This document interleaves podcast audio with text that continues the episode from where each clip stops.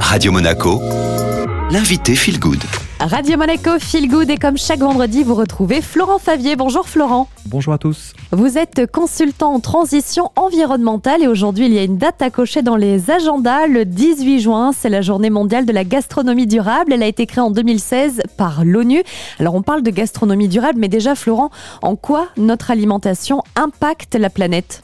Eh bien, le grand Bria Savarin a dit la destinée des nations dépend de la manière dont elles se nourrissent. Alors la gastronomie, au sens des savoir-faire culinaires, va au-delà de remplir un besoin vital trois fois par jour. L'alimentation se trouve à la croisée des préoccupations sociales, culturelles, environnementales, de santé, de réchauffement climatique, de bien-être animal, d'agriculture et de biodiversité. Bref, nos choix alimentaires ont un impact direct sur la planète trois fois par jour.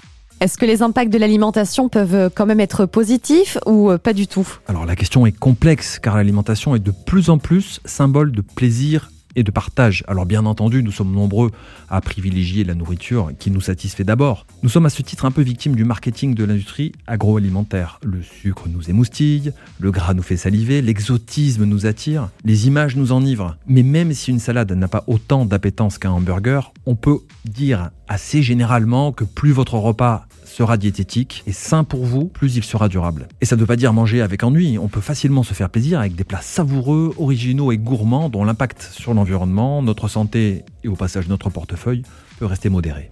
Quelle piste vous pouvez nous proposer, Florent, pour avoir une alimentation plus saine et aussi plus durable? Alors pour y arriver, moi je vois quatre moyens, pas toujours simples à appliquer, certes, mais qui sont efficaces. Premièrement, il faut manger des fruits et légumes de saison, locaux, bio ou naturels si possible.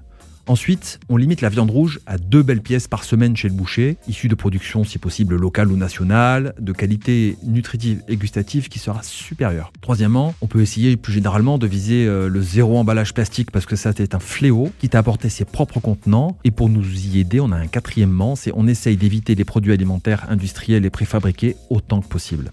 Sachez que l'agriculture industrielle brûle l'Amazonie pour produire massivement du soja et du bœuf par exemple déforeste l'Indonésie pour faire de l'huile de palme.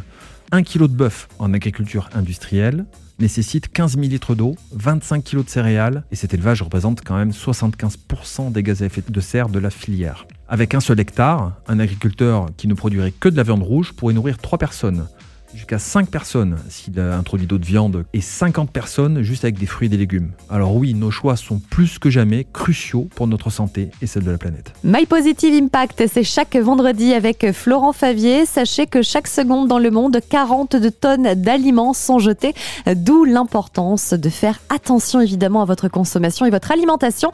D'ailleurs, si vous allez sur notre site radio-monaco.com, vous trouverez une savoureuse recette signée Florent Favier et ce est à découvrir notamment sur Deezer, Apple Podcast ou encore Spotify et à suivre la playlist Made in Monte Carlo.